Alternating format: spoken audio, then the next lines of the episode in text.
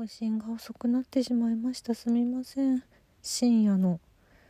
更新でございます。11月最初の金曜日でしたね。いやーもう2022年が残りあと2ヶ月を切った。早いな。これ先週もやったけど。早いな。そして今日またぐっと寒かったですね東京は。いやー冬ですね。冬が一番苦手なんですね私は。うん。暑さより寒い方が苦手でちょっとこれから本当にどんどんどんどん縮こまる季節になってしまうので。まあでもね年末までありがたいことにちょっと予定もぎっしりなので体に気をつけて元気に寒さに負けず2022年を最後まで楽しみたいと思っております。そんな2022年11月4日の分金曜日今週も1週間お疲れ様でした。石井舞の今週はこれでおしまい。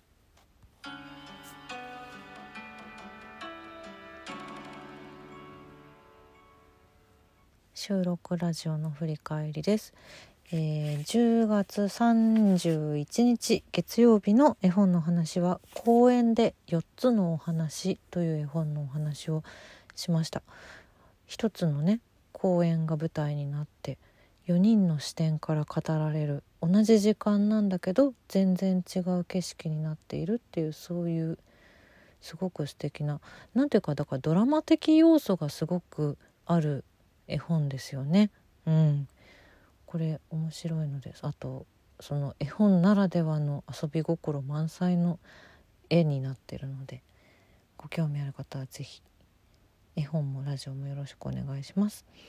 そして水曜日11月2日の音楽の話は舞台のオリジナル音楽がみんなみんな素晴らしいんだよというお話と題しまして、ま、私の過去出演させていただいてた舞台でのオリジナル音楽作ってくださったいろんな方のご紹介を僭越ながらさせていただきました。うん、もっともっとまだまだ話したいことはたくさんあったんだけど12分にはただちょっと間に合わなかったんだ。そう。まあでもやっぱりだからそのね素晴らしいすごく素敵な音楽がその劇場で聴けるっていうのがこれまたとっても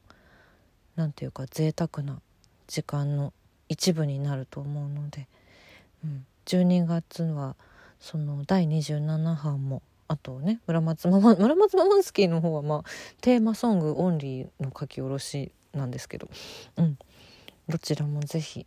その音楽の面でもお楽しみにというのを先に伝えておきたかったんだ。うん、ちょっとごめんなさい。あのねさっきまであのちょっと懐かしい友達と少し会ってたんですけどちょっと外にいた時間がすごく長かったもんでめちゃくちゃ今凍えておりまして。声も若干震えてるんですけどちょっと舌が回ってないね。失礼しました。あのちゃんとあの今あったかいお部屋にいるので大丈夫です。風邪ひかないように気をつけます。失礼いたしました。はい。水曜日。音楽の話がねだんだんだんだんちょっとすごく私なりのマニアックな方向に行きつつあるなっていう自覚はあるんですけどうん。でもちょっと来週もちょっと音楽とは離れるけどやっぱりなんかずっと今ちょっと最近一個考えてるやつがあるのでそれの話をしたいなと来週も思っております。さてさて。さてさてさて。えー、12月に2つの舞台がありましてそのね先にやる方の第27版「蛍」という舞台の稽古真っ最中でございます。あのー、本当に本当にねもう日々日々非常にもう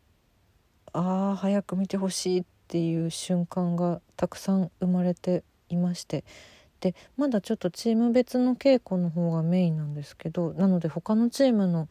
あの様子はまだその稽古場では見られてないんですけどでもあのうちのチームもうちのチームもって言っちゃう見てないけど あのすごく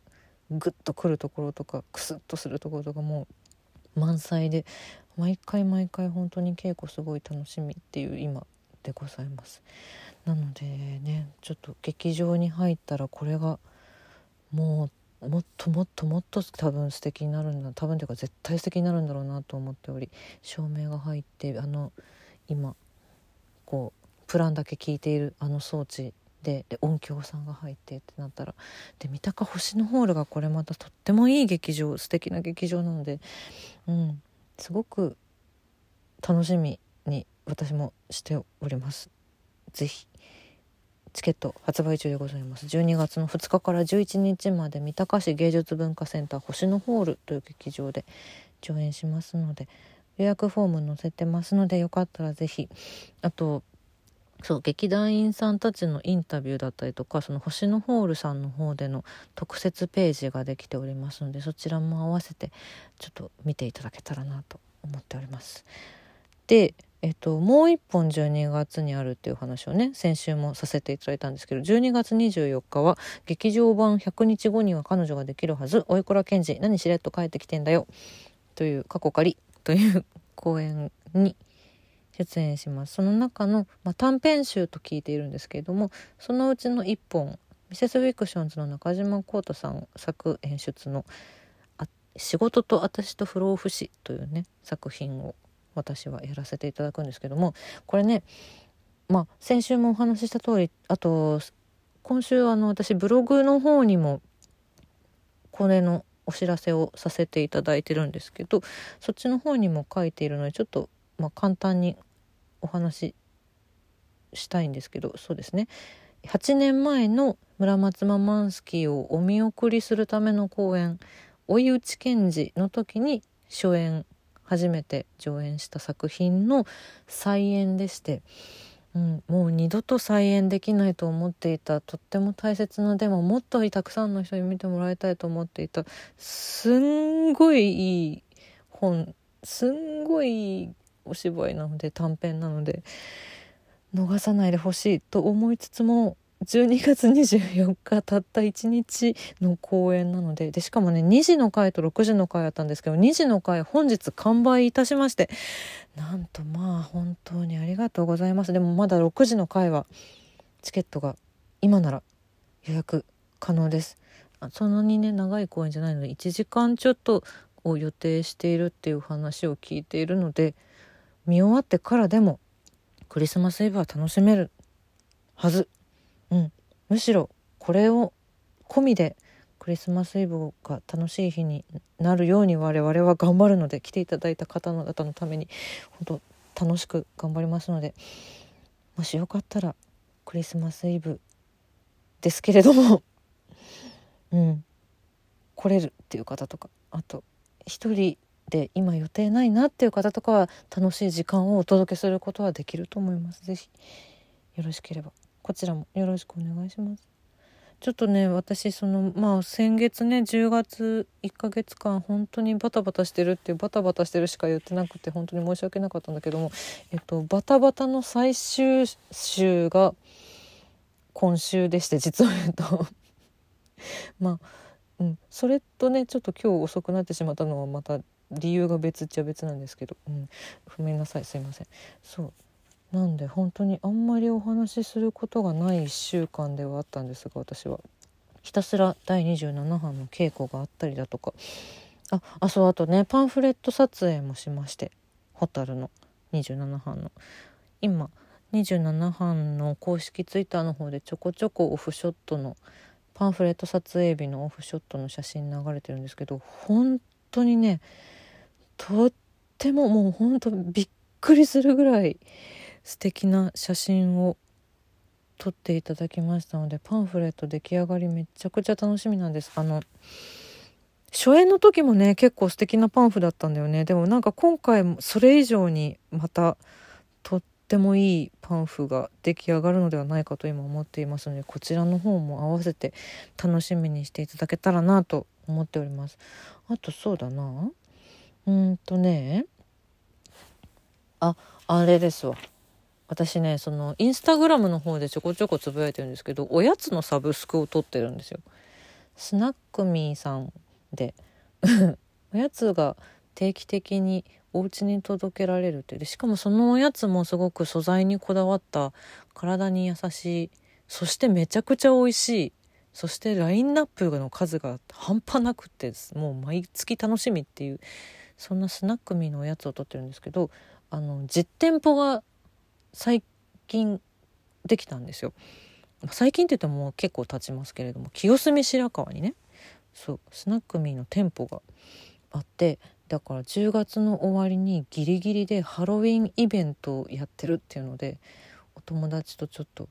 駆け込み駆け込んできましていやーなんと幸せな時間だったことか本当私ちょっと最近だから清澄白河にちょこちょこあの今年ね2度目のスナックミー実店舗だったんですけど 清澄白河にちょこちょこ実は行っていてあの私の舞台を見てくださってる方はもしかしたら覚えてくださってる方もいるかもしれないですけど去年の今頃ね東京プレイヤーズコレクションの「インハーサーティーズ2021」っていう舞台に出演した時に清澄白河という土地がちょっとキーワードにもなっていてああこれがかの清澄白河かってこうね今年初めて降り立った時はちょっと感慨深かったのよね。うん、そんな清澄白河にあるスナックミーさんはね本当にね入るだけでワクワクするもう甘いものとかおやつ大好きな方はちょっと是非チェックしてみてほしいですね。